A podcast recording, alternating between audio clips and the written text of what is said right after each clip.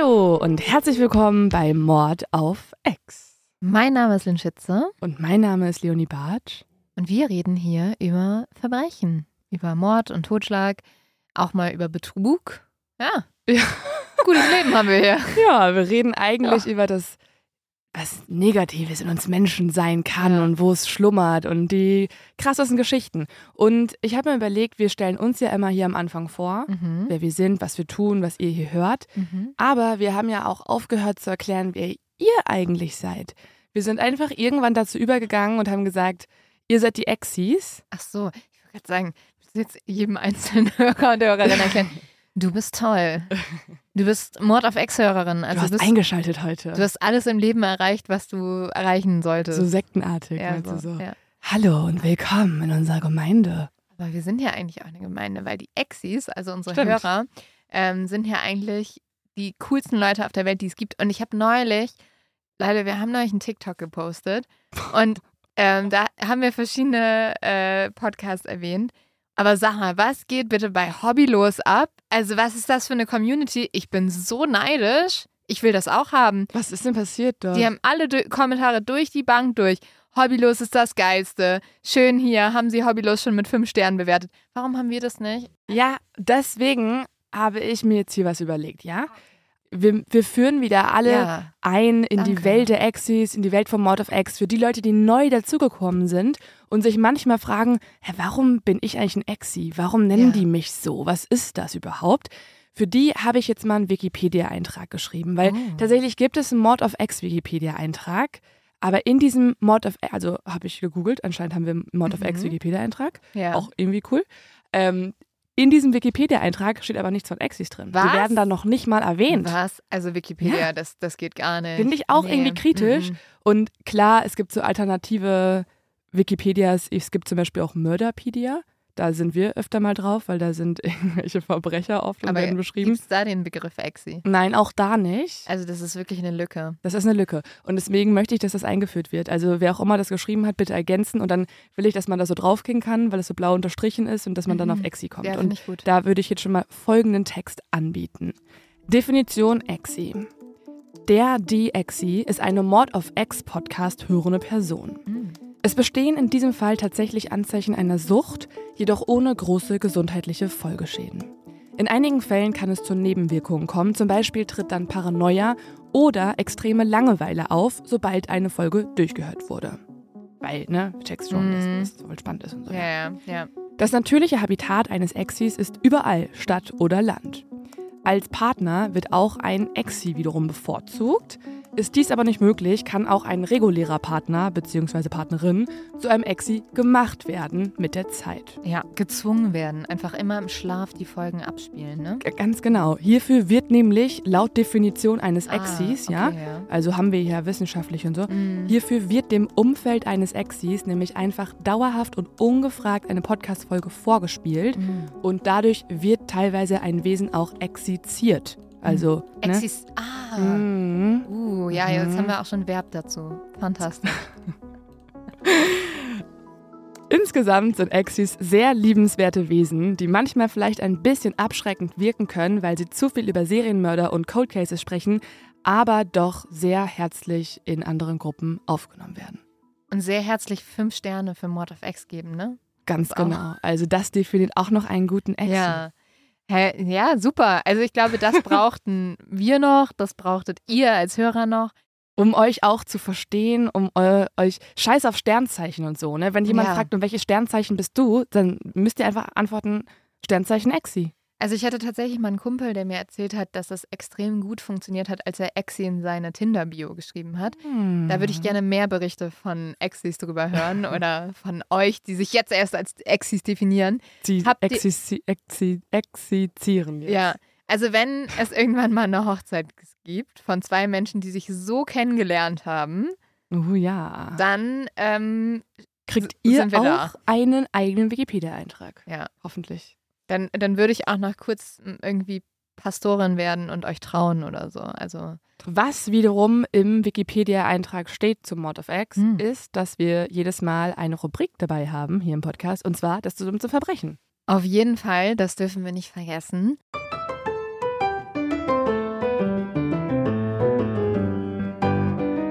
In diesem zu dumm zum Verbrechen gehen wir ein bisschen in der Zeit zurück. Es ist nämlich im Oktober 1984 passiert und ich weiß auch nicht, ob das heute noch so ein Ding wäre. Damals haben nämlich Diebe 15 Brieftauben geklaut. Eines ganz besonderen Züchters in England. Das war ganz schrecklich und so. Aber. Ich weiß jetzt schon, wo es endet. Es ist einfach eigentlich wirklich richtig dumm. Ja. Und zwar, ja. Na, die sind wahrscheinlich aber wieder zurückgeflogen, ne? Ja, genau. Oh, ja. Dum, dum, dum, dum. Jetzt hier so ein Schlagzeug. Wow. Ja, genau. Also, ähm, Sorry, die ich haben hab die, komplett vorweggenommen. die haben die nicht so gut gefangen gehalten, beziehungsweise haben versucht, sie als Brieftauben zu benutzen und dann sind sie einfach zum Besitzer zurückgekommen. Ich finde auch, also das finde ich irgendwie geil, Brieftauben zu klauen. Also, weiß ich auch nicht. Es ist sehr antik. Es ist das älteste zu dumm zum Verbrechen, Ja. was wir hier, glaube ich, jemals hatten, Ja. oder? Ja, wahrscheinlich schon. So, Leo, hast du einen Fall für mich mitgebracht? Ich habe einen Fall für dich mitgebracht. Uh. Und ich finde ihn recht gruselig. Also toll. zumindest ähm, die erste Hälfte. Danach können wir uns alle entspannen, weil dann bekommt ihr von mir schon ja, ein paar Hinweise und könnt euch entspannen. Aber die erste Hälfte fand ich von diesem Fall sehr, sehr gruselig. Also kann ich heute Nacht schlafen, ja oder nein? Ja, ja, doch kannst du, wenn ich sozusagen auf so einer Gruselskala den Fall einordnen würde, ist er nämlich so eine 6, würde ich mal sagen. Ja, also 10 ist BTK-Style, so The Watcher, BTK, Mhm. Zodiac. Aber eine Und- 6 ist ja für mich eine 12, ne? Ja, komm, wir sagen mal eine 5. Okay. Ja? Ja, gut. Lass, Okay. la- lass mal gucken. Aber kannst du auch bewerten dann Mhm. auch am Ende oder zwischendrin mal, ne? mhm. Bin ich gespannt. Ich gebe mir Mühe. Es ist der 6. November 1996 und kurz vor 15 Uhr nachmittags. Sunny Han ist gerade von der Uni nach Hause gekommen in ihr Studentenhaus. Sie geht jetzt hoch ins Badezimmer und schließt die Tür hinter sich. Sunny möchte jetzt duschen und danach sich was Gemütliches anziehen. Sunny ist 22 Jahre alt und studiert in Irving. Das ist eine Stadt im Südosten von Los Angeles und ein sehr sonniger, angenehmer Wohnort für Familien als auch für Studierende. Und vor allem, was auch ganz geil ist an Irving, ist, dass es nur wenige Kilometer vom malerischen Newport Beach entfernt liegt. Hier wohnt Sunny in einem Haus mit drei Mitbewohnerinnen. Und ich zeige dir jetzt mal ein Foto von Sunny, das siehst du jetzt hier und das laden wir euch auch nochmal auf Social Media hoch. Mhm. Und ähm, ja, da siehst du, glaube ich, dass die eine strahlende Person ist. Also, ja, ich finde, ihr Name passt sehr gut zu ihr. Also Komplett. sunny, sonnig. ja, Ja. voll. Also ihr Name passt auch richtig gut zu ihrem Charakter, weil Freunde sie auch als sehr offene, als intelligente, lustige, extrovertierte Frau beschreiben, die auch oft lächelt. Sunny wurde in Südkorea geboren und hat dunkle schwarze Haare und dunkle Augen, wie du hier sehen kannst. Und sie legt auch sehr viel Wert auf ihr Äußeres. Also sie trägt eigentlich immer teure Kleidung, ähm, ja so Hosenanzüge in hellen, schönen Farben, Mhm. oft auch Designermode. Und ähnlich wie Sunny ist auch ihr Freundeskreis unterwegs. Sunnys Freunde sind nämlich so Rich Kids aus LA, die hauptsächlich von ihren Eltern durchfinanziert werden. Mhm. Und fast alle ihre Freundinnen und Freunde fahren auch große Autos, tragen teure Kleidung und verbringen die Wochenenden mit Shoppingtrips in LA. Dort folgt ein Luxusladen auf den nächsten und gezahlt wird eigentlich immer mit der Kreditkarte der Eltern. Und Sunny führt dann auch so ein Leben. Also ist es genauso, dass es irgendwie das ganze Geld, was sie bekommt Mhm. für ihre Hosenanzüge und so von ihren Eltern finanziert wird? Nee, eigentlich gar nicht. Also sie führt auch so ein Leben, aber man weiß gar nicht so richtig, woher sie das Geld hat, weil sie kommt eigentlich aus einer ganz anderen Art von Familie. Sunny ist in Incheon aufgewachsen, einer großen Industrie- und Hafenstadt in Südkorea. Und ihre Eltern leiden beide unter den Folgen des Koreakriegs, den sie miterlebt haben. Denn, um mal kurz hier geschichtlich zu werden, nach dem Zweiten Weltkrieg wurde Korea in eine amerikanische und eine sowjetische Zone eingeteilt, also den kapitalistischen Süden und den kommunistischen Norden. Und beide Teile von Korea sahen sich als rechtmäßige Herrscher über das gesamte Land an. Und um das Ganze auszukämpfen und den anderen Teil des Landes zu erobern, griff 1950 der Norden den Süden an. Und so kam es drei Jahre lang zum großen Koreakrieg. Die USA und die UN kommen dem Süden zu Hilfe. Der Norden erhält militärische Unterstützung von der Sowjetunion und von China. Und wie Krieg ja eben ist, wie man ihn kennt, bringt er nur Leid und Tod. Millionen von Menschen sterben in Korea und das Land wird komplett zerstört. Letztendlich, und das kennt man ja auch von heute noch, konnte sich keins der beiden Koreas durchsetzen und seitdem gibt es eben Nord- und Südkorea. Südkorea, dort wo Sunny jetzt Mitte der 70er Jahre geboren wird, erholt sich schneller von den Nachwirkungen des Kriegs. Südkorea blüht wirtschaftlich auf, doch Sunnys Eltern leiden weiterhin mental an den Folgen des Krieges. Sie streiten sich ständig und trennen sich auch schließlich. Sunny und ihre Mutter Kim Bu wandern jetzt nach Kalifornien aus. Und der Vater bleibt dann da? Genau. Mhm. Der Vater bleibt weiterhin in Südkorea und die Mutter möchte einen Neuanfang machen. Deswegen fängt sie in Kalifornien an, als Kellnerin in einem Casino zu arbeiten.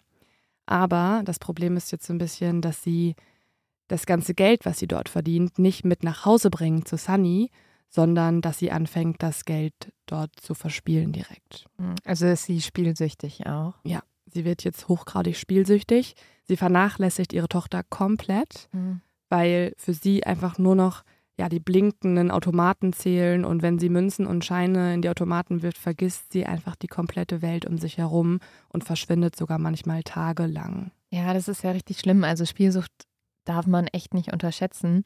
Ich war mal in so einem Casino in Amerika ähm, in Atlantic City. Das ist so das mhm. kleine Las Vegas. Und das war ganz surreal. Also ich war da auch drei, vier Tage. Man wohnt ja dann auch im Casino drin. Mhm. Und an dem ersten Tag, wo ich angekommen bin, ist neben mir im Gang so ein Typ gegangen, der hatte so zwei Taschen dabei und hat dann irgendwie mich sozusagen angequatscht, dann bin ich mit denen ins Gespräch gekommen und dann erzählte er, dass er gerade sein Haus verkauft hat, weil er jetzt hier das große Geld finden wird. Weil das ist ja das Problem. Die Leute denken ja dann, ich muss nur noch einmal spielen, ja. dann werde ich alle Schulden wieder gut machen. Mhm. Und meistens ist es ja so, oder man sagt das eigentlich immer, am Ende gewinnt immer das Casino. Ja, ja, also komplett. vielleicht hast du zwischendurch mal so einen kleinen Win und bist dann so, und hast dann Hoffnung und denkst, oh ja, es ist doch möglich, jetzt habe ich 4000 Euro gewonnen. Was du halt vergisst, ist, dass du vor wahrscheinlich 5000 Euro reingesteckt hast. Ja, also so ist es leider jetzt auch bei Kimbu. Die lebt eigentlich auch, wie du gerade schon sagst, fast im Casino. Tatsächlich gibt es dort auch keine Uhren. Das heißt, sie bekommt auch gar nicht mhm. mit, was draußen so abgeht, wie spät es eigentlich schon ist. Und darunter leidet natürlich total Sunny. Die ist ganz alleine zu Hause. Irgendwann holt Sunnys Tante sie zu sich. Die wurde erst angequatscht von der Mutter, ob sie ihr Geld geben könnte und hat dann gesagt, nein, ich gebe dir halt kein Geld zum Verspielen, aber ich kann deine Tochter großziehen. Sunnys Tante ist mit einem Amerikaner verheiratet und die beiden nehmen Sunny jetzt sehr herzlich und liebevoll auf, so als wäre Sunny eigentlich ihre eigene Tochter. Und sie bringen Sunny jetzt auch alles bei, was sie wissen muss. Also die englische Sprache, die lernt sie jetzt erst mit elf Jahren. Und auch die amerikanische Kultur lernt Sunny jetzt erst richtig kennen. Als an Weihnachten ein blinkender Baum im Wohnzimmer steht und überall Geschenke liegen, ist Sunny total verwirrt. Sie kann sich überhaupt nicht erklären, was das soll. Und dann erklären ihr ihre Tante und ihr Onkel, dass die Geschenke für sie gedacht sind. Und jetzt fangen Sunnys Augen an zu leuchten, weil so viel hat sie noch nie besessen. Ach, voll schön, weil dann hat sie ja tatsächlich jetzt das erste Mal auch das Gefühl, so eine richtige Familie zu haben und ja, halt mhm. eine Heimat, ne? Ja, also das ist wirklich so. Ihre Tante und ihr Onkel sind sowas wie zwei Schutzengel für sie. Und auch als Sunny später dann älter wird und irgendwann in die Uni geht und so weiter, da zahlt die Tante und der Onkel immer noch Geld auf ein Konto für sie. Und mit dem kann sie dann zum Beispiel ihre Miete bezahlen. Das reicht aber nicht für die ganzen Designerklamotten, muss man sich ja, ich noch sagen. merken. Okay. Das äh, erklärt sich daraus zumindest schon mal nicht. Sie will es jetzt allen beweisen. Überall, wo sie hingeht, schon als 14-jähriges, 15-jähriges Mädchen, schleppt sie immer ein riesiges koreanisches, englisches Wörterbuch mit sich herum, damit sie halt nie ein Wort irgendwie vergisst, sondern immer schnell nachschlagen kann. Und tatsächlich ist sie, obwohl sie nicht Muttersprachlerin ist, trotzdem die Jahrgangsbeste in der Schule gewesen und bekommt auch direkt nach der Schule ein Stipendium angeboten. Und das hat sie jetzt angenommen und ist eben Studierende in Irving und wohnt hier in dem Studentenhaus mit drei Mitbewohnerinnen, wo sie jetzt gerade nach Hause gekommen ist. Sunny steht jetzt unter der Dusche und während sie sich duscht, spielt ihre Mitbewohnerin Helen unten im Wohnzimmer Nintendo. Die anderen beiden Mitbewohnerinnen sind nicht zu Hause. Plötzlich klopft es an der Tür. Sunny, die ja oben in der Dusche ist, hört das Klopfen nicht. Helen hört es aber schon und steht jetzt total genervt auf. Helen hat nämlich schon eine Vermutung, wer dort stehen könnte. Tatsächlich wurde dort im Haus nämlich heute schon zweimal geklopft, einmal um 13 Uhr und einmal um 14 Uhr. Zur Erinnerung, jetzt ist es 15 Uhr, also jede Stunde wurde Oh, wow. bisher einmal geklopft. Okay. Jedes Mal steht der gleiche Junge vor der Tür und Helen schätzt ihn auf so ungefähr 15, 16 Jahre. Der Junge wirkt nervös und möchte ihr Zeitung verkaufen. Helen hat ihm aber ja schon zweimal gesagt, dass sie keine Zeitung kaufen möchte von ihm. Und trotzdem klingelt er immer wieder.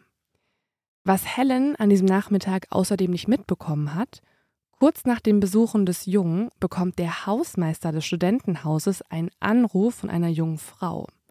Diese Frau sagt, dass sie dort wohnen würde und ihren Schlüssel vergessen hat. Und sie fragt den Hausmeister, ob er ihr einen neuen geben könnte, einfach so, unverbindlich. Und der Hausmeister findet das ein bisschen komisch und weigert sich, ihr zu helfen. Das hat Helen aber nicht mitbekommen. Helen wurde nur von diesem Jungen halt immer wieder genervt.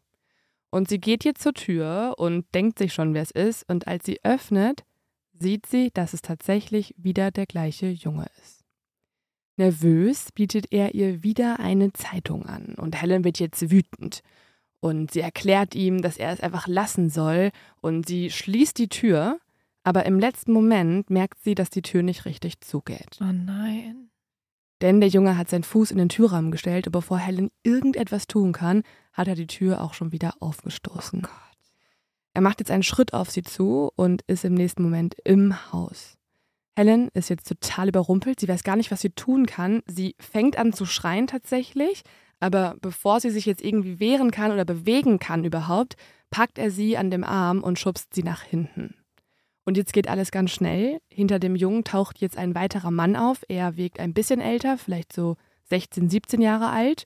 Und Helen schreit die ganze Zeit, aber dann handeln die beiden Männer so schnell, dass sie Klebeband rausholen und das direkt Helen über den Mund kleben. Und der Junge, der gerade noch Zeitungen verkaufen wollte, hat jetzt plötzlich eine Pistole an der Hand und hält sie Helen an die Stirn. Die beiden Männer fesseln Helens Hände jetzt hinter ihrem Rücken und währenddessen wimmert sie jetzt eigentlich nur noch. Und was jetzt passiert, ist auch so gruselig, denn Sunny, über die ich ja am Anfang geredet habe, die ist ja oben im Badezimmer. Hm? Die Und- kriegt das nicht mit, oder wie? Ja, also sie hat das Klopfen nicht gehört, weil sie da nämlich noch unter der Dusche war. Aber als sie sich angezogen hat, also nach dem Duschen, hört sie plötzlich die Schreie von Helen unten im Wohnzimmer. Holy shit, das ist mein absoluter Albtraum. Das Krass, ist, warum ich oder? manchmal ohne Duschvorhang dusche. wirklich, wirklich. Wenn ich alleine zu Hause bin, ich dusche manchmal ohne Duschvorhang. Ja. Ich mache alles nass, ist mir scheißegal. Weil ich will nicht, dass sowas passiert. Ja, ja, ja, es ist wirklich richtig, richtig schlimm. Weil auch als sie, also sie hört die Schreie und sie weiß, das sind jetzt nicht irgendwelche Schreie, ne? Also es sind Todesschreie oder halt, das sind Schreie, die lassen Sunny zusammenzucken. Und jetzt hört sie auch Helens Stimme und Helen ruft ganz laut, bitte tut mir nicht weh. Sunny weiß jetzt sofort, was zu tun ist und das finde ich total krass, wie sie jetzt drauf ist Mhm. weil sie verlässt das Badezimmer nicht. Sie ist ja da noch sozusagen ungesehen. Vielleicht wissen die Einbrecher klug. gar nicht. Vielleicht kann man das auch abschließen. Sie denkt tatsächlich, sie hätte es abgeschlossen, aber hat sie nicht. Nein, das Ja. ist noch ein Albtraum von, Ja. von mir. Oh Ja. Gott. Aber sie ist total schnell. Sie greift jetzt nach ihrem Handy und wählt den Notruf. Und das hier ist ihr Anruf, den würde ich einfach mal abspielen. 911, what are you reporting?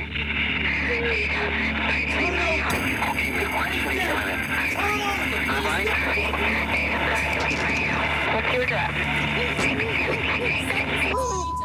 What is it?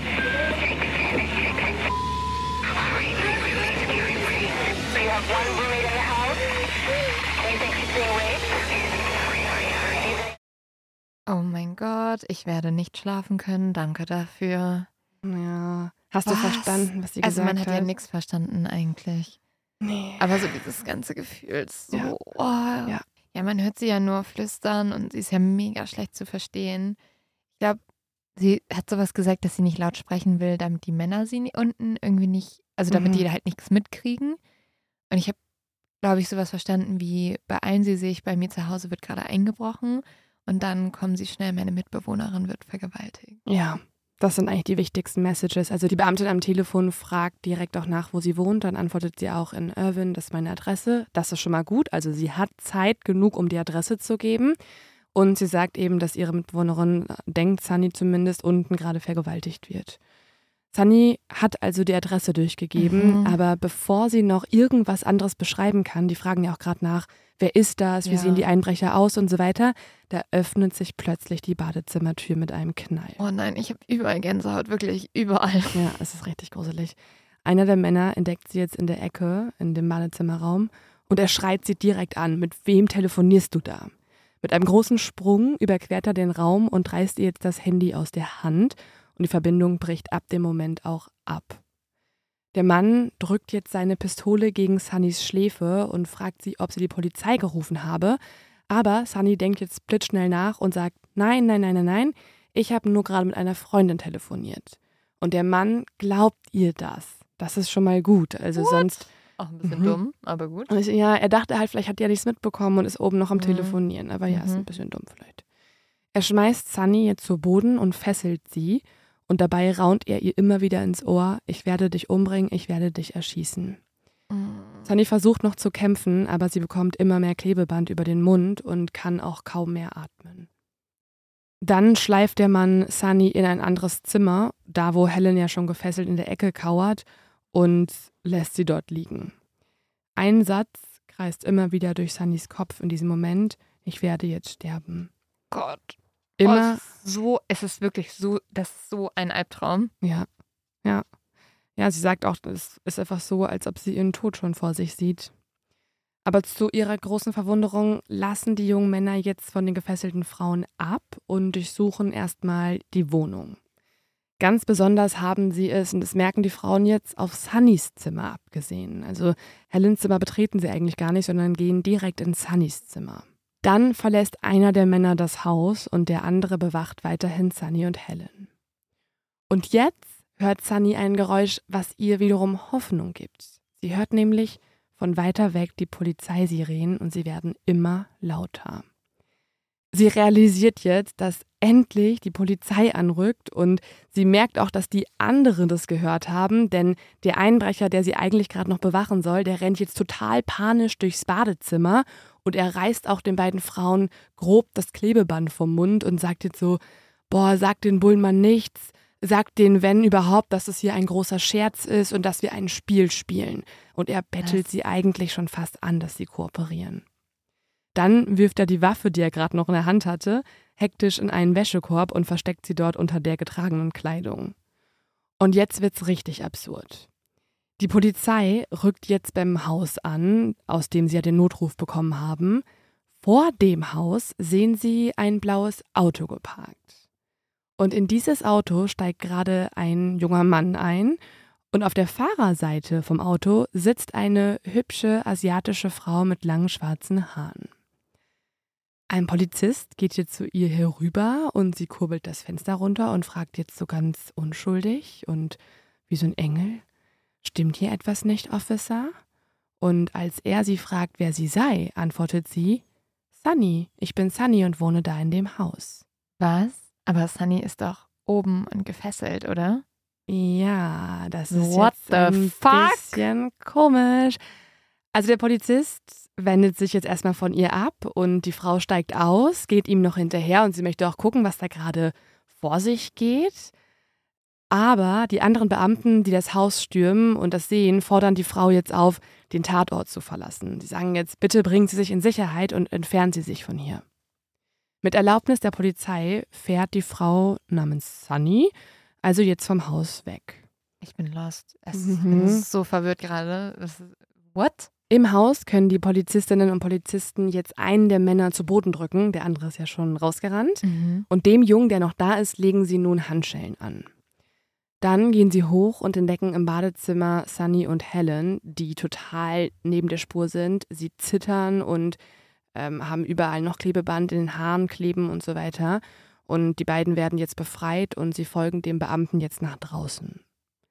Als Sunny das Haus verlässt, kann einer der Polizisten seinen Augen nicht trauen. Er hat doch eigentlich gerade mit ihr geredet. Aber als er gerade mit ihr gesprochen hat, sah sie eigentlich doch noch ganz unversehrt aus. Warum hat sie also jetzt noch Fesseln an ihren Händen und überall Klebeband in den Haaren? Er merkt jetzt ganz schön schnell, dass irgendwas hier nicht stimmen kann. Hast du eine Vermutung, Lynn? Einfach eine asiatische Frau jetzt im Auto mit dabei war, die sozusagen ähm, Schmiere gestanden hat und die Sunny sehr ähnlich sah. Mhm. Was vielleicht? Ja, sie sieht ihr nicht ein bisschen ähnlich. Sie sieht genau gleich aus. Was? Ja. Hat sie einen Doppelgänger? Man kennt ja so Stories, dass manchmal Menschen genauso aussehen wie andere Menschen. Oh, oder es gibt ja, Ja. noch einen anderen Zeitpunkt, wenn Menschen genauso aussehen wie andere Menschen. Zwillinge. Ja. Also tatsächlich hat Sunny ihr ganzes Leben schon einen Schatten. Und dieser Schatten folgt ihr überall hin.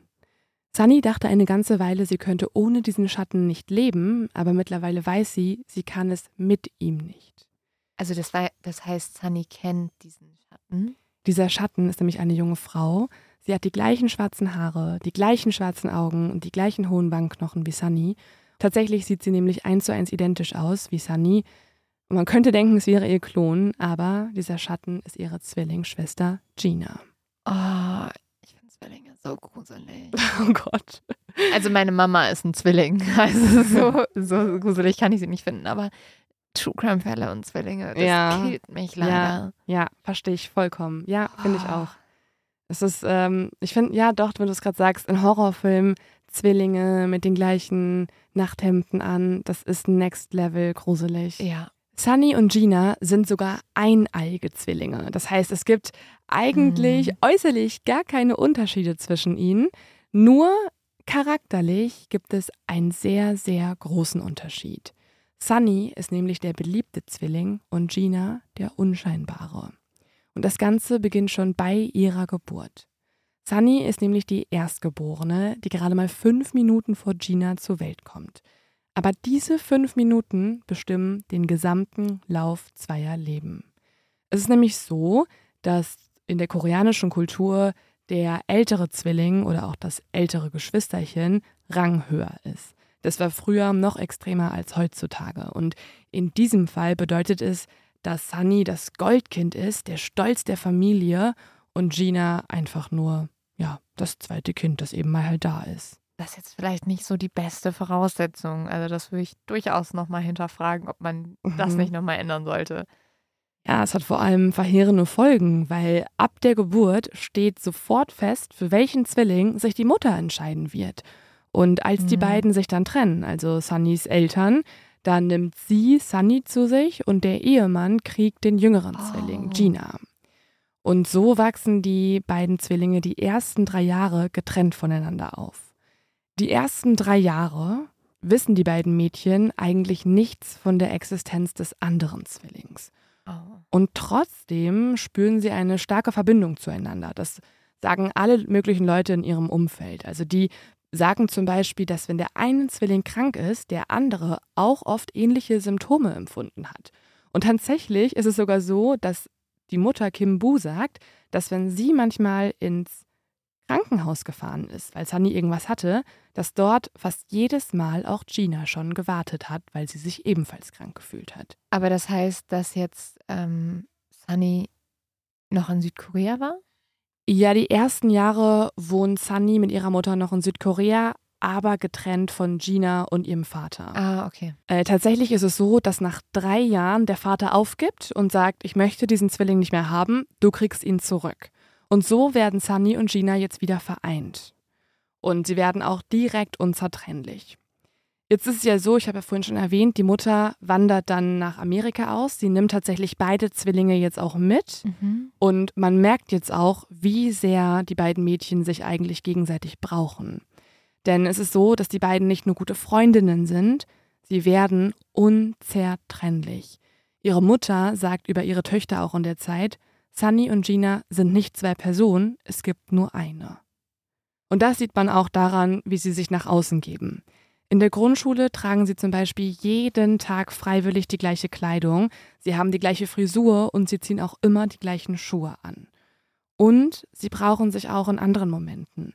Denn wenn die Mutter wieder im Casino ist und das einzige Geld verspielt und tagelang wegbleibt, da kümmert sich der eine Zwilling um den anderen. Und sie kochen sich gegenseitig kleine Mahlzeiten aus den langsam verschimmelnden Lebensmitteln und sie kümmern sich, wenn die eine Person sich irgendwie traurig fühlt oder die andere einen Spielpartner braucht. Also haben sie eine sehr enge Verbindung, oder? Sie haben die einzige Verbindung auch eigentlich. Mhm. Also sie brauchen sich so sehr, weil sonst würden sie, glaube ich, verrückt werden, weil da niemand war für sie. Einmal ist die Mutter sogar so lange weg, dass die Mädchen von einem Bekannten für ein paar Tage in ein Kinderheim gebracht werden, weil dieser, ja, Bekannte, der denkt halt, dass sie gar nicht mehr wiederkommen würde, die Mutter. Und als Kimbu sie dann aus dem Kinderheim abholt, bringt sie sie wieder zurück in die Wohnung und fährt anschließend direkt wieder ins Casino. Und als die Mutter dann noch mehr Geld von Sunnys und Ginas Tante haben möchte, blockt diese ab und holt die beiden Zwillinge zu sich. Und so lernen sie auch eine schöne Seite vom Leben kennen und vor allem für Gina ist das ein Neuanfang. Denn jetzt in der neuen Familie mit dem amerikanischen Onkel und der Tante Sonja, da gibt es diese Ungleichheit zwischen den Zwillingen gar nicht. Und sie lernt jetzt zum ersten Mal, wie es sich überhaupt anfühlt, gleichberechtigt behandelt zu werden. Als Sunnys Augen leuchten, weil sie so viele Geschenke unter dem Weihnachtsbaum liegen hat, da freut sich auch Gina, weil sie hat genau die gleichen Geschenke auch dort liegen. Und eigentlich könnte sich jetzt alles ändern und schön werden für die beiden, wenn da nicht die Narben in Ginas Selbstbewusstsein sind, die hinterlassen wurden. Dadurch, dass sie so lange immer das zweite Kind war, sozusagen. Genau, ja. Also das fällt vor allem jetzt in der Schule auf. Sunny ist super extrovertiert und findet auch schnell Anschluss und hat auch bald schon ihren ersten Freund. Gina hingegen ist die meiste Zeit so neidisch, dass sie es fast nicht aushält. Auch sie ist total hübsch und eigentlich ein talentiertes Kind, auch mit sehr, sehr guten Schulnoten, aber sie findet sich einfach selbst so doof, dass sie sich gar nicht traut, mit anderen Kindern zu reden. Sie ist total still, sie ist sehr schüchtern und auch sehr ernst. Und langsam gleitet sie in Sunnys Schatten hinein, mit jedem Tag ein bisschen mehr. Eigentlich werden die beiden zu Gegenteilen, ne? Also Total. wenn man sich auch mal so Fotos anguckt von denen, ist ja krass. Also ja, die eine, die strahlende, nach außen immer ähm, präsente und die andere introvertiert und zurückgezogen. Voll. Und das merkt auch Gina selbst. Also sie versucht jetzt alles, um sich irgendwie zu emanzipieren und ihre eigene Persönlichkeit aufzubauen, weil sie dackelt immer Sunny hinterher und bewundert sie und so weiter. Aber sie möchte natürlich auch ihre eigene Person sein. Und deswegen fängt sie jetzt an, auch ihre schönen schwarzen Haare kurz zu schneiden zu einem Bob mit Pony, damit sie zumindest äußerlich äh, anders aussieht. Aber im Inneren kocht immer wieder die Eifersucht hoch. Gina fragt sich konstant, warum ist Sunnys Leben so viel besser als mein eigenes und warum lieben alle anderen immer nur Sunny? Und während Sunny jetzt nach der Schule ihr Studium beginnt, kann sich Gina nicht wirklich entscheiden, was sie machen möchte mit ihrem Leben. Und aus Planlosigkeit geht sie jetzt zum Militär. Gina tritt mit 20 Jahren der Air Force bei und nach nur einem Monat merkt sie aber, das ist ein Riesenfehler gewesen.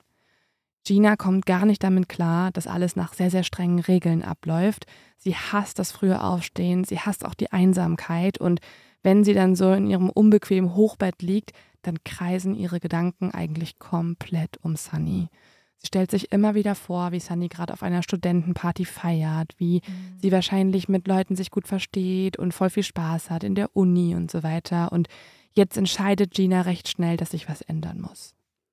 Gina will das Militär verlassen. Sie weint jetzt und sie ruft auch eine Mitarbeiterin der früheren Highschool an, der sie vertraut. Und diese wiederum setzt sich jetzt dafür ein, dass Gina die Air Force verlassen kann, ohne jegliche Konsequenzen. Nach ihrer Entlassung hat Gina aber überhaupt keinen Halt mehr und sie macht jetzt einen weiteren riesengroßen Fehler. Sie wählt nämlich den gleichen Job, der schon ihre Mutter in den Ruin getrieben hat. Gina wird jetzt Blackjack-Dealerin in einem Casino. Oh nein.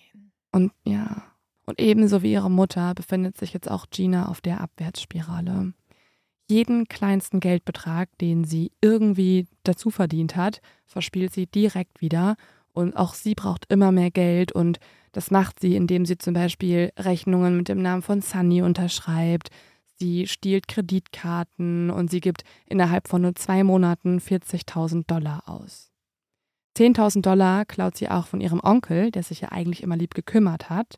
Und das wiederum führt jetzt dazu, dass ihr Onkel sie anzeigt und Gina zu einer hohen Geldstrafe verurteilt wird und auch noch zehn Tage ins Gefängnis muss. Nach dem Gefängnis ist Gina jetzt hochverschuldet und obdachlos. Und sie weiß jetzt einfach gar nicht mehr, was sie tun soll oder wohin sie gehen kann. Doch dann entscheidet sie sich, dass sie zu ihrer Schwester gehen möchte. Und die beiden wissen ja schon, also sie haben es jetzt schon öfter mal in der Kindheit erlebt, sie können eigentlich nicht miteinander, aber sie können auch irgendwie nicht ohne einander. Und deswegen lässt Sunny Gina auch bei sich wohnen und versucht es nochmal mit ihr. Das Ganze klappt aber überhaupt nicht gut. Also die beiden streiten sich täglich und Sunny beschreibt diese Zeit so. Wir haben uns ständig gestritten, fanden die richtigen Worte, um uns gegenseitig zu verletzen. Wir würgten den anderen sogar, warfen Dinge, zerstörten die Sachen des anderen, schnitten unsere Kleidung auf. Sunny nennt jetzt Gina faul, weil sie nie aufräumt und ihr dreckiges Geschirr anscheinend überall rumstehen lässt. Gina wiederum findet, dass Sunny total übertreibt und ihre Macht ausnutzt, indem sie immer wieder droht, Gina auf die Straße zu setzen. Teilweise ist es sogar so, dass die beiden sich prügeln und in so einem Streit bricht sogar Sunny einmal Gina die Nase, sodass diese ins Krankenhaus muss. Oh wow. Ja, also es eskaliert richtig doll. Tatsächlich eskaliert es sogar so doll, dass manchmal sogar die Nachbarn, die die Schreie mitbekommen, die Polizei rufen müssen. Und diese ständige Hassliebe charakterisiert auch hauptsächlich Sunny und Ginas Beziehung. Also sie wollen sich irgendwie helfen, deswegen durfte ja auch Gina bei Sunny einziehen, aber andererseits rasten sie auch so sehr aus, dass es einfach lebensgefährlich ist, wenn die beiden zusammen wohnen. Einmal ist es sogar so, dass Gina das Auto klaut von Sunny und einfach mit dem Auto wegfährt, zusammen mit Sunnys Kreditkarte. Und sie macht sich jetzt eine richtig gute Zeit. Also sie nimmt Sunnys Schmuck erstmal auch, sie trägt auch ihr Make-up und ihre Klamotten und sie fährt jetzt rum und gibt mit Sunnys Bargeld und mit ihrer Kreditkarte alles Mögliche aus. Sie ist in irgendwelchen Boutiquen in LA und genießt das Leben. Und tatsächlich ist genau dieser Ausflug und dieser Moment jetzt der Moment, in dem sie realisiert, dass sie als Sunny alles hat, was sie sich jemals gewünscht hat. Also sie klaut eigentlich gerade ihre Identität, ne? Ganz genau. Also sie beschließt in diesem Moment, dass sie ihre eigene Identität aufgeben möchte, um dann in das Leben ihrer Schwester zu schlüpfen. Und sie weiß auch selber, dass das verrückt klingt, aber sie kann nicht anders. Sie will einfach dasselbe Selbstbewusstsein haben, dieselbe Ausstrahlung wie Sunny und sie würde auch alles tun, um das zu erreichen, selbst wenn es bedeutet, ihre Schwester zu verlieren und sie umzubringen. Für sie ist ja auch klar, dass niemand überhaupt je merken würde, dass sie nicht die echte Sunny ist. Also der Ausweis zeigt vom Foto her die gleiche Frau, das gleiche schwarze Haar, die gleiche helle Haut, die gleiche zierliche Figur. Sie haben die gleiche Nase, die gleichen dunklen Augen und auch sogar ihr Lächeln ähnelt sich. Also beschließt sie jetzt gerade, dass sie ihre Schwester umbringen will, um ihr Leben einzunehmen? Ja. Was ist ihr neuer Plan? Sie realisiert einfach, dass sie sich so ähneln, dass das Einzige, was ihr im Weg stehen könnte zu diesem Glück, zu diesem neuen Leben, zu dieser neuen Persönlichkeit, ihre Schwester selbst ist. Und die muss aus dem Weg geschafft werden. Sunny hat mittlerweile auch mitbekommen, dass ihre Schwester zu Gefahr für sie wird. Also die sind beide ja zu Gefahr für sich gegenseitig geworden. Und deswegen hat Sunny auch heimlich die Wohnung gewechselt, ohne Gina von der neuen Adresse zu erzählen. Aber Gina ist ja nicht dumm. Sie beobachtet jetzt die Universität und recherchiert auch ein bisschen, fragt ein bisschen herum. Und schon bald hat sie die Adresse von Sunnys neuer WG. Aber sie weiß auch, sie kann so eine Tat unmöglich alleine durchführen. Und deswegen fragt sie jetzt in ihrem alten kriminellen Umfeld herum, wer ihr wohl so helfen könnte. Irgendwann ist sie so wütend, dass sie bei Freunden und Bekannten nur noch schreit, ich will, dass meine Schwester tot ist. Jetzt. Ich warte darauf, sie zu töten, solange es dauert. Und ja. Aber was ging denn da bitte ab? Also davon, dass die beiden irgendwie unzertrennbar waren, mhm. dass sie mhm. jetzt auf einmal ihre Schwester umbringen will, nur um ein gutes Leben zu haben. Also das ist ja so absolut krank. Mhm. Also es war ein langer Prozess dorthin. Mhm. Sie hat öfter mal ihre Kreditkarte geklaut und ihr Auto und ihre mhm. Identität. Aber jetzt ist es ihr so richtig klar geworden, dass das eigentlich schon immer ihr Ziel war. Sie war ja schon immer unfassbar eifersüchtig. Und für sie ist jetzt klar geworden, dass das diese Eifersucht und ja, dieses ungute Gefühl in ihr nur weggehen kann, wenn auch ihre Schwester nicht mehr auf der Welt ist.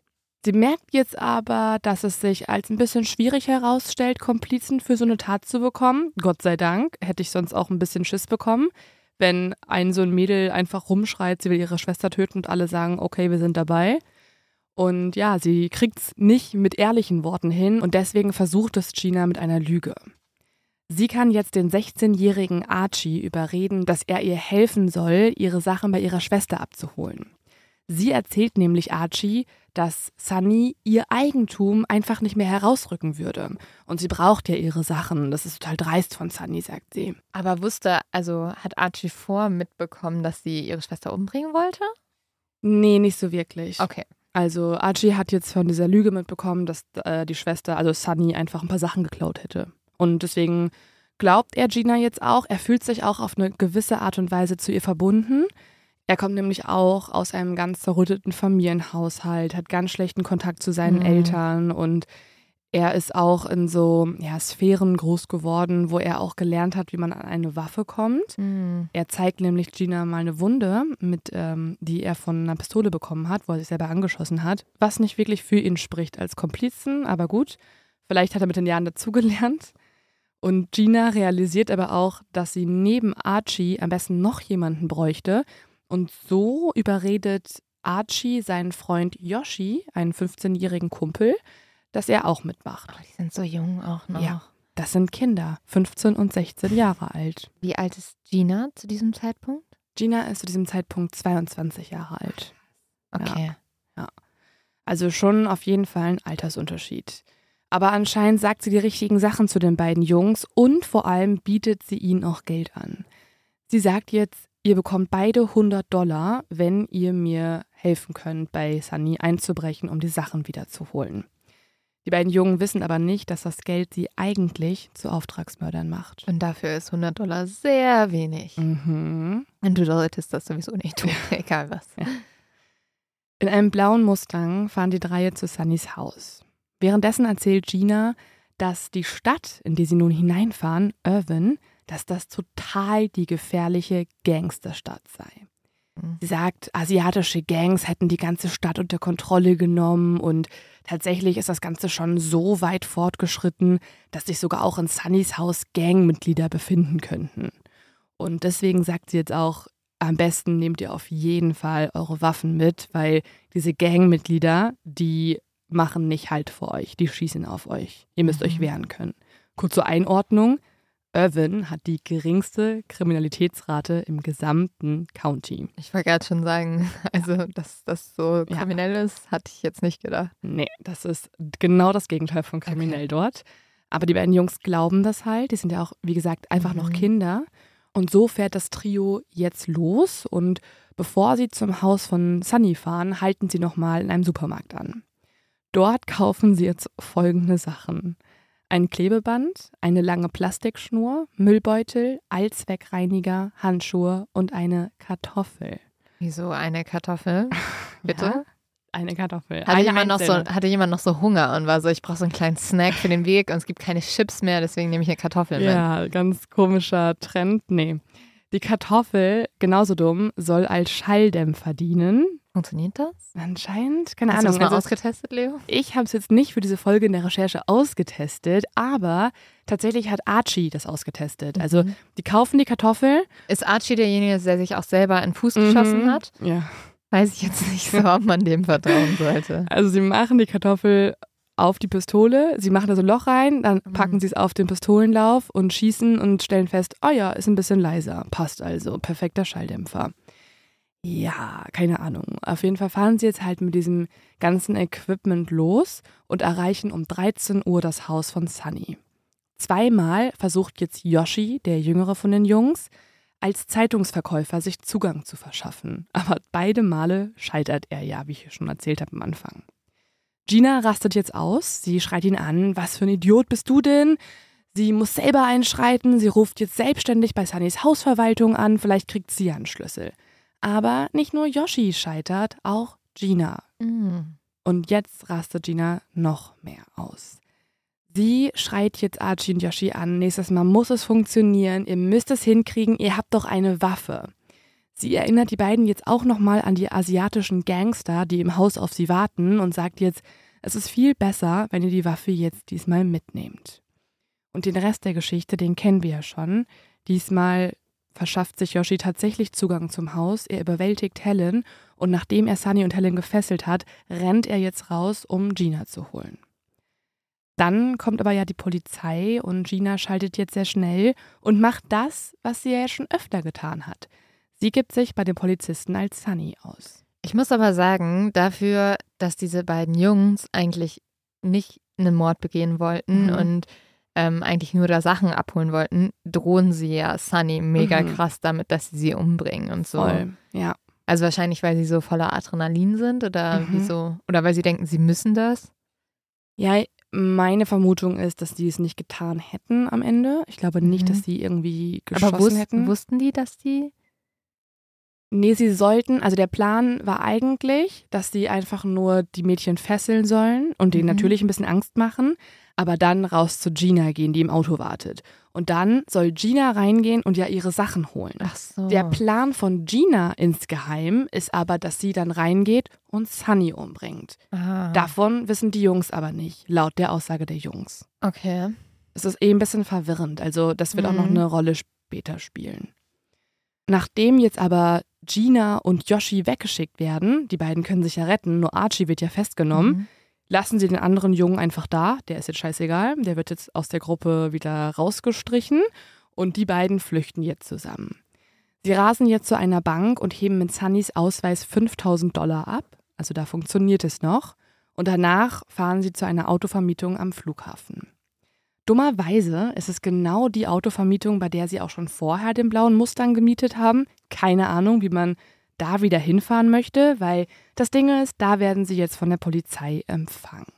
Mhm. Gina steigt jetzt aus und sagt jetzt wieder den gleichen Spruch. Hä, ich bin äh, Sunny, was wollen Sie von mir? Aber natürlich glaubt ihr niemand mehr. Gina wird festgenommen und jetzt wegen Verschwörung zum Mord, Einbruch, Diebstahl, Freiheitsberaubung und Besitz einer Schusswaffe verhaftet und angeklagt. Archie und Yoshi werden als ihre Mitverschwörer ebenfalls angeklagt. Verschwörung zum Mord bedeutet, um mal kurz nochmal das zu definieren, dass sich mehrere Menschen dazu verabreden, einen anderen zu töten und darauf stehen in den meisten US-Bundesstaaten mindestens 25 Jahre Haft. Und das entscheidet sich jetzt im nächsten, ich muss sagen, wirklich wieder unglaublichen Kapitel dieses Falls. Wie kann dieser Fall noch unglaublicher werden? Ich Ja. glaube, das ist kaum möglich. Können wir auch kurz darüber reden, dass Yoshi und Archie einfach so richtig ungangsterhafte Namen sind, Ja, dafür, dass die in ein Gangsterhaus einbrechen wollen. Ja, und äh, ja, fünf, mit 15 und 16 ist Ja. das sowieso nicht so gangsterhaft. Aber die werden auch vor Gericht immer so genannt, ne? Oh. Äh, und was hat dann Archie getan und was hat Yoshi getan? So, noch nicht mal die richtigen Namen werden benutzt, sondern nur die Spitznamen. Es ist so ganz unkriminell. Ja. Einfach, wenn jemand Yoshi heißt, dann vielleicht auch noch so süße Geräusche macht, wie aus Nintendo. Aber sie, sie waren ja anscheinend auch nicht so gute Kriminelle. Was ja gut ist, weil sonst wären sie ja vielleicht erfolgreich gewesen. Es erklärt auf jeden Fall, warum sie auch so nervös waren am Anfang und warum Mhm. sie dann auch so dumm waren und dann noch gebettelt haben. Bitte sagt nichts. Sagt, wir spielen doch nur was. Mhm. Gina wartet jetzt im Gefängnis auf den Prozess und tatsächlich ist es jetzt sogar so, dass Sunny sie dort besucht. Echt? Ja, und jetzt kommen wir nämlich zu einem Kapitel, was ich nicht verstehen kann und ja, was glaube ich auch nur Sunny und Gina selbst sich erklären können. Denn jetzt ist es so, dass Gina unaufhörlich weint im Gefängnis. Immer wenn Sunny sie dort besucht, sie kommt mehrfach vorbei, dann sitzt sie weggesperrt hinter einer dicken Scheibe und sie schluchzt nur und sie kriegt sich gar nicht mehr ein und sie sagt zu Sunny immer wieder, dass sie sie nicht umbringen wollte. Sie sagt, dass all das sich die beiden Jungs ausgedacht haben. Die beiden Jungs wollten das organisieren. Es war einfach nur eine große Verschwörung, in die sie, Gina, reingeraten sei. Und tatsächlich, und das ist so krass, kriegt es Gina hin, dass Sunny ihr glaubt. Und jetzt wird niemand anderes als das Opfer, das im Gerichtsprozess ja jetzt im Zeugenstand sitzt und darüber erzählen muss, wie sie fast umgebracht wurde, dass dieses Opfer die größte Verteidigerin von der Täterin wird. Also die Jury muss ja am Ende verurteilen, aber das Opfer selbst, Sunny selbst, plädiert dafür, dass Gina unschuldig wäre. Und das in ihrem eigenen Gerichtsprozess. Und sie gibt auch noch Interviews dazu. Also sie sagt das nicht nur im Gerichtssaal, sie spricht darüber auch in der, mit der Presse und auch in Fernsehshows. Und da können wir einmal ganz kurz reinhören. I don't believe that she tried to kill me. That's just totally nonsense. There's no, I don't see, there's no motive. Ja, sie hat ja gerade gesagt, ich glaube nicht, dass sie versucht hat, mich zu töten. Das ist einfach totaler Unsinn. Es gibt kein Motiv. Also Mhm. sie verteidigt sie auch vor der Presse total. Mich erinnert das ein bisschen an den Fall der Whittakers, wo ähm, ein Sohn seine ganze Familie ermordet hat, auch versucht, seinen Vater umzubringen und am Ende verteidigt aber sein eigener Vater ihn und sagt, ich möchte nicht, dass dieser Junge, dass mein Junge die Todesstrafe bekommt. Ich glaube, wenn du halt in dieser Situation bist und es ist halt der einzige Mensch aus deiner Familie, den du so richtig übrig hast oder der dir nahe stand, also gerade irgendwie Sunny, die ja jetzt nicht viele Menschen um sich immer rum hatte, ähm, also zumindest viele Familienmitglieder, ich glaube, da willst du schon, du möchtest einfach glauben, dass deine Schwester so etwas nicht getan hat. Ja, dass Gina einfach so dabei war, wie zwei Jungs, 15 und 16 Jahre alt, da einbrechen. Was für ein Zufall wäre das, dass sie da Ja. einfach so reingeraten ist, dass die beiden sich das ausdenken. Die beiden wussten ja noch nicht mal mehr, wo Sunny wohnt. Das kommt ja auch noch hinzu. Ja, Gina musste ja. das ja alles ausstalken. Ja, und halt, Gina saß ja auch draußen im Auto und das macht ja gar keinen Sinn, dass die Jungs das einfach Mhm. so gemacht hätten. Ja. Aber wie, also was passiert denn jetzt vor Gericht? Ja, also vor Gericht bekräftigt Sunny jetzt direkt am ersten Tag vom Gerichtsprozess, dass sie überzeugt sei, dass Gina unschuldig ist. Sunny tritt an diesem Tag sehr selbstsicher auf, also sie trägt stilvolle Outfits, also einen rosa Hosenanzug und wirkt sehr gefasst, wie sie von der Tat berichtet. Auf der Anklagebank sitzt aber Gina und die schaut traurig zu ihrer Schwester herüber. Am zweiten Tag dann bröckelt Sunnys gepflegte Fassade. Zunächst taucht sie gar nicht erst mehr auf. Also die Richterin möchte eigentlich anfangen und Sunny ist einfach nicht da, obwohl sie ja aussagen muss im Zeugenstand. Und dann berichten Gerichtsangestellte, dass Sunny schon gesehen wurde im Gebäude. Deswegen schickt die Richterin alle los, dass sie nach ihr suchen sollten. Und tatsächlich finden sie auch Sunny in einer Ecke gekauert im Warteraum. Sunny ist in einem äußerst kritischen Zustand. Im Gegensatz zum Vortag sieht sie heute furchtbar aus. Also sie Sie hat zerzauste Haare, ihre Augen sind glasig und sie trägt nur so ein ganz kurzes Kleid mit Schlangenmuster und wirkt auch total verwirrt, wie sie da steht. Und auch hier würde ich mal kurz live in den Gerichtsprozess reinhören, was sie gesagt hat. You were late this morning. Could you tell me why? Okay. I told two people already. What happened was yesterday I had a big fight with my mom, and then I argued with my boyfriend, and he was so rude, and then we just ended up breaking up again. So what I did was I went to the drugstore and bought three boxes of sleeping pills. Counsel, what would you like the court to do at this time? It, it appears to me that the witness is incompetent at this point, unable to coherently answer questions. Also es ist recht schwer zu verstehen, ähm, deswegen fasse ich das nochmal kurz zusammen auf Deutsch. Die Richterin fragt sie, warum sie zu spät sei und daraufhin antwortet Sunny sehr verwaschen, also man merkt, dass es ihr schwer fällt. Ich habe mich gestern mit meiner Mutter und dann noch mit meinem Freund gestritten. Wir haben uns getrennt. Dann bin ich zur Drogerie gegangen und habe drei Schachteln Schlaftabletten gekauft. Mhm. Und äh, tatsächlich, das, ähm, wir fügen euch nochmal Bildmaterial und Fotos vom Prozess auch auf Social Media hinzu. Auf jeden Fall sieht man jetzt, wie ähm, Gerichtsangestellte zu Sunny hingehen und sie vom Zeugenstand holen und sie kann sich noch nicht mal mehr richtig abstützen. Also sie bricht fast zusammen. Oh. Sunny hat nämlich vor der Verhandlung 35 Pillen mit Bier runtergespült und bricht dann im Gerichtssaal noch zusammen, wird vom Notarzt ins Krankenhaus gebracht und überlebt den Selbstmordversuch nur sehr knapp.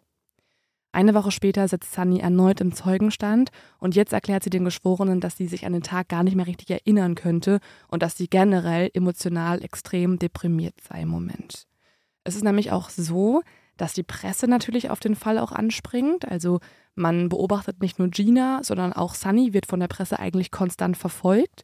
Und hier ist es außerdem so, dass die Presse sehr zwiegespalten ist. Also die amerikanischen Medien sind von der Schuld von Gina überzeugt. Die koreanischen Reporter sehen das aber ein bisschen anders. Die finden die Anschuldigungen überzogen und ein Vertreter sagt sogar, Zitat, das Streiten mit Geschwistern ist Teil der koreanischen Kultur. Was? Aber Mhm. doch bitte nicht, dass du versuchst, deine Schwester umzubringen. Ja, das finde ich auch ein bisschen Oder merkwürdig. Ist das auch ein Teil der koreanischen Kultur? Ich hoffe nicht. Ich glaube nicht. Ich glaube auch nicht. Und ja, das ähm, ist einfach echt ein bisschen krass, was hier mit Sunny abgeht. Also einmal wird sie so sehr verfolgt, dass sie sogar stürzt und fällt und danach traut sie sich gar nicht mehr aus dem Haus raus. Also es ist echt heftig, was für ein Druck auf ihr lastet. Auch der Anwalt von Gina ist sehr geschickt. Ähm, der befragt Sunny nämlich einmal im Zeugenstand und das würde ich euch auch nochmal gerne zeigen. Das ist das hier. feeling at one point as though your mother had abandoned the both of you? Yes. And in times like that, um, who was it that you turned to? Who was it that you that you got support from and comfort? Gina. Also hier geht er gerade auf ihre Kindheit ein und was man nicht hören kann, aber sehen kann, ist, dass sich Sunny in dem Moment auch ein Taschentuch holt, weil sie weiß schon, dass sie weinen wird und er fragt auch immer weiter. Er fragt jetzt, hat ihre Mutter sie abgestoßen und sie sagt ja und dann fragt er auch, und wenn sie Hilfe brauchten, an wen haben sie sich gewandt und dann sagt sie auch unter Tränen an Gina. Gina war immer für sie da, sagt sie. Und ja, das ist sozusagen diese krasse, also diese krasse Hassliebe, wie schon gesagt, Mhm. weil Gina ist sich auch währenddessen sicher, dass die Jury sie nicht verurteilen wird. Schließlich ist er die Hauptzeugin auf ihrer Seite. Und sie Mhm. schreibt auch Briefe an Freunde aus dem Gefängnis und da erzählt sie schon, was sie nach dem Prozess so plant. Also sie möchte auch studieren, sie plant auch nach Beverly Hills zu ziehen. Sie hat schon richtig, ja, so Pläne zum Okay, Weitermachen. also sie rechnet gar nicht damit, Nein. verurteilt zu werden. gar nicht. Weiß ich nicht. Mhm. Ja.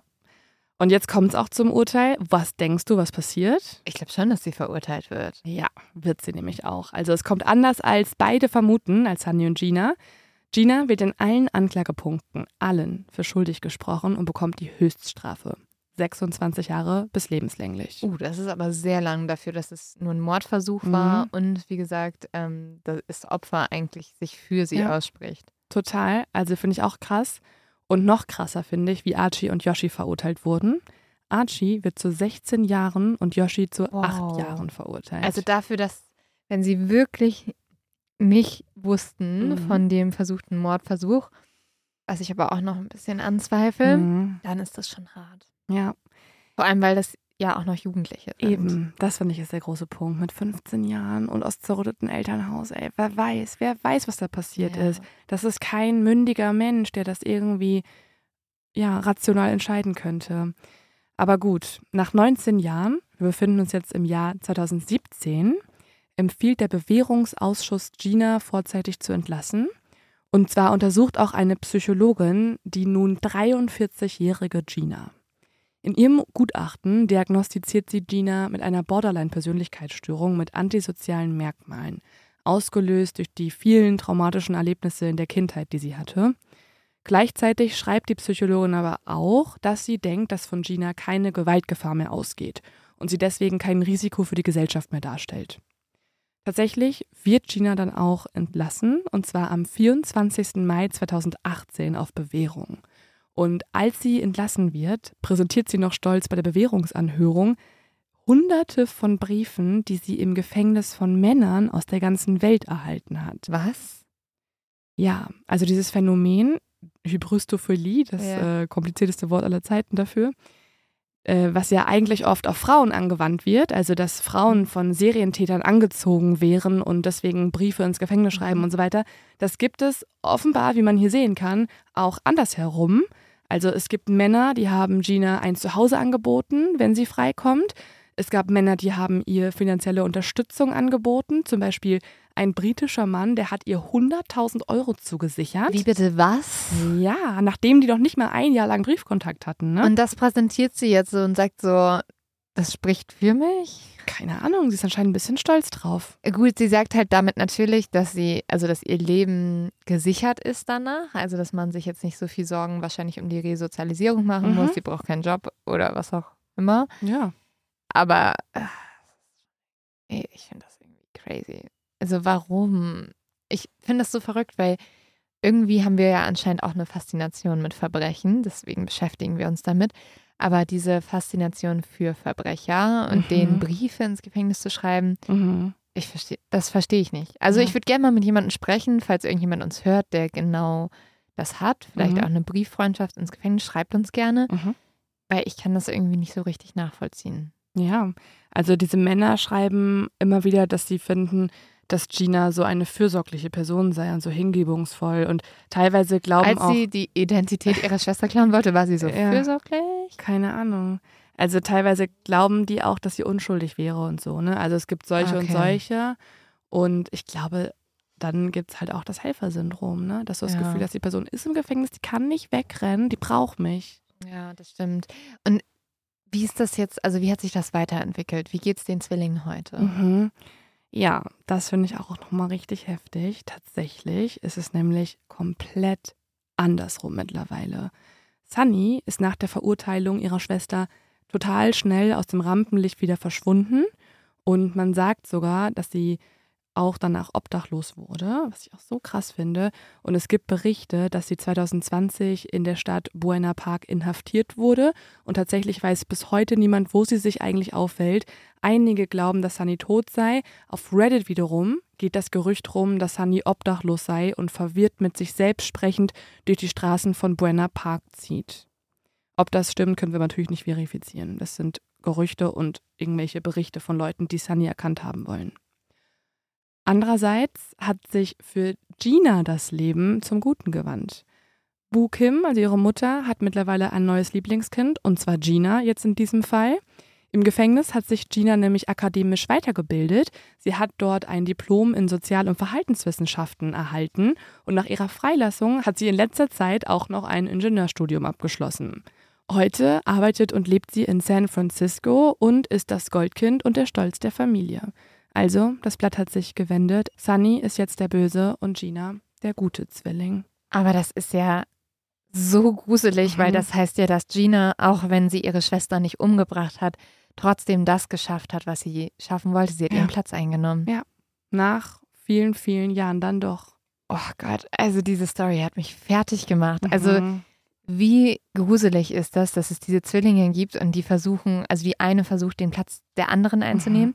Es ist natürlich ja auch sehr extrem. Also wir haben irgendwie eine, die ist böse und eine, die ist lieb. Mm, Und immer, ne? Also entweder ist die eine böse und die andere lieb oder jetzt am Ende, also ich kriege fast das Gefühl wie bei Yin Yang, dass es anders nicht geht. Obwohl, so ganz kann man das auch nicht sagen. Also Sunny war zwar immer die Beliebte und irgendwie die Schöne und Erfolgreiche und so weiter, aber was auch noch hinzukommt, und das erklärt jetzt, was ich am ganz am Anfang der Folge mal angesprochen habe, und zwar, dass Sunny ja auch Designerklamotten trägt Mhm. und ein teures Auto fährt und so weiter. Sunny war auch nicht immer ganz so legal unterwegs. Also sie hat zum Beispiel das Geld, was sie von ihrer Tante und ihrem Onkel bekommen hat, nicht geteilt mit Gina, obwohl sie es Mhm. eigentlich teilen sollte. Das heißt, sie hat sich nochmal 500 Dollar für sich eingesteckt jeden Monat. Und sie hat sogar auch von ihren reichen Freunden, die mit den ganzen reichen Eltern wiederum, ähm, auch mal ganz, ganz schön ordentliche Summen geklaut. Also Mhm. teilweise wurden da auch mal 3000 Dollar irgendwie abgezogen und auch da wurde sich mal eine Kreditkarte gemopst. Und da hat sie dann gesagt, ja, die merken das doch eh nicht. Die haben so viel Geld, denen fällt noch nicht mal mehr auf, dass ich diese Kreditkarte genommen habe. Ach krass, ja, aber daran sieht man ja, dass in beiden Zwillingen irgendwie ein bisschen was ja, Böses vorhanden war oder was Kriminelles. Aber trotzdem ist es so, dass Gina bereit war, einfach ihre Zwillingsschwester zu ermorden, um ja, um ihren Platz einzunehmen. Das ist so gruselig, so Mhm. verstörend. Also sowas habe ich lange nicht mehr gehört und ich Mhm. mache einen True Crime Podcast. Aber Zwillinge sind auch einfach echt so ein Phänomen. Also ich hatte auch irgendwann mal so einen Fall gehört, wo es auch irgendwie so zwei Zwillingsmädchen gab, Mhm. die auch nur, da konnte, war irgendwie das Ding, die konnten nicht beide zusammenleben und dann ist auch eine gestorben. Sag, und du so. meinst die Gibson-Schwestern, Ja, oder? kann das sein? Was, war, Mhm. was war da nochmal? Die Gibson-Schwestern sind ein ganz gruseliger Fall, finde ich. Also June und Jennifer heißen die. Äh, das waren zwei Kinder, die sehr ausgeschlossen gelebt haben, was unter anderem daran liegt, dass sie die einzigen schwarzen Kinder in der Schule waren und eine Sprachbehinderung hatten. Mhm. Und das ist, äh, ja, das war dann so, dass die irgendwie so eine geheime Zwillingssprache entwickelt haben, die für Außenstehende immer unverständlicher wurde und beide auch so abgerutscht sind. Also die haben zusammen Straftaten begangen, irgendwann wurde denen dann auch Schizophrenie diagnostiziert. Und diese gleiche Hassliebe, wie wir sie jetzt schon bei Gina und Sunny erlebt haben, war bei denen auch noch intensiver, würde ich sagen, weil, weil die haben dann tatsächlich irgendwann aktiv und bewusst einen Pakt geschlossen im Gefängnis dann. Und zwar, dass eine sterben muss, damit die andere leben kann. Oh. Ja, das fand ich so krass. Und ist eine dann auch gestorben? Ja, und zwar auch mega jung, ich glaube mit 29 Jahren. Also die haben dann gesagt, okay, ich glaube Jennifer hat dann gesagt, ich bin diejenige, die sterben muss. Und dann ist sie eben 1993, als sie entlassen wurden, gestorben. Und ganz krass auch natürlichen Todes, also an einer plötzlichen Herzmuskelentzündung. Und die andere Schwester saß neben ihr, als sie gestorben ist und hat sie in den Tod begleitet. Boah, super gruselig. Mhm. Also, liebe Grüße gehen raus an alle Zwillinge. Ähm, ihr könnt uns auch gerne mal schreiben, was ähm, ihr für Verbindungen habt mit euren Zwillingsgeschwistern. Ähm, wir freuen uns sehr, das irgendwie mal aufzugreifen, weil es wird bestimmt nicht die letzte Zwillingsfolge werden. Ja, und falls ihr jetzt äh, auch ein eineiiger Zwilling seid, keine Sorgen. Das sind True Crime-Geschichten. Es gibt keine wirklich schlüssigen Erkenntnisse, die wirklich auf evidenzbasierten Beweisen beruhen, dass irgendwie diese sogenannte Zwillingstelepathie bestehen würde. Also macht euch keine Sorgen. Forscher und Wissenschaftlerinnen nehmen eigentlich viel mehr an, dass Zwillinge sehr viel Zeit miteinander verbringen und deswegen sich einfach in- und auswendig kennen und dass das dann dazu führen kann, dass wenn eine sich schlecht fühlt, die andere sich auch schlecht fühlt. Einfach weil man sich sehr liebt und sich sehr nahe steht. Also nicht, weil ihr irgendeine gruselige Ja. Telepathie habt und das irgendwie True Crime-mäßig enden muss bei euch. Also keine Sorge. Hast du noch einen Leos-Tipp für uns? Ich habe sogar zwei an dieser Stelle. Mhm. Und zwar ähm, zwei Dokus. Die eine heißt Three Identical Strangers. Kennst du die? Nee, aber die ist auf meiner Watchlist. Die will ich Ah. unbedingt gucken. Die ist mega gut. ja, okay. Ja. Also das ist, ah, ich wollte sie, ich wollte diesen Leo-Tipp eigentlich fast nicht geben, weil ich dachte mir so, oh, das könnte auch eine richtig gute Mod of X-Folge werden. Habe ich auch schon mal gedacht. Sollen Also- wir es noch rauscutten? Sollen wir es rauscutten? Nein, komm, wir geben dem mal und vielleicht wollen die dann trotzdem noch eine Folge hören. Kann ja sein. Ja. Also es ist eine Serie mega spannend über eineiige Drillinge, die bei der Geburt getrennt wurden und dann von verschiedenen Familien adoptiert wurden und die erst dann fast durch Zufälle, glaube ich, wieder mitbekommen, dass sie eigentlich Zwillinge sind. Und ähnlich, äh, es gibt noch eine Doku auf YouTube auch mittlerweile, die heißt The Twinning Reaction und das ist auch ein ähnlicher Inhalt, also ein Experiment, bei dem Zwillinge und Drillinge im Säuglingsalter heimlich getrennt wurden und dann jahrzehntelang heimlich von Psychoanalytikern untersucht wurden. Und da wollte man herausfinden, was eben in der Psyche abgeht, wenn halt Zwillinge auch nicht zusammengelassen werden. Und das hat Mhm. teilweise wirklich verheerende Folgen. Klingt nach einem ganz grauenhaften Experiment. Ja, also total asozial, ja. Ja, also, schrecklich. Sagt man nicht, so. Ja, ja, ja. Also, das sind die beiden Leo-Tipps. Wie ja schon erwähnt, wir laden euch nochmal Zusatzmaterial auf Instagram unter Mord of X Podcast als auch auf TikTok hoch und auch nochmal die Leo-Tipps verlinken wir euch dort oder eben in der Folgenbeschreibung. Und äh, gebt uns doch gerne 5 Sterne und wir freuen uns, wenn ihr uns auf Instagram und so weiter folgt. Abonniert. Und ansonsten freuen wir uns, euch nächste Woche wieder zu sehen oder zumindest bei euch im Wohnzimmer oder im Auto oder auf den Kopfhörern, wo auch immer zu sein. Bis ganz bald, liebe Exis. Bye, bye.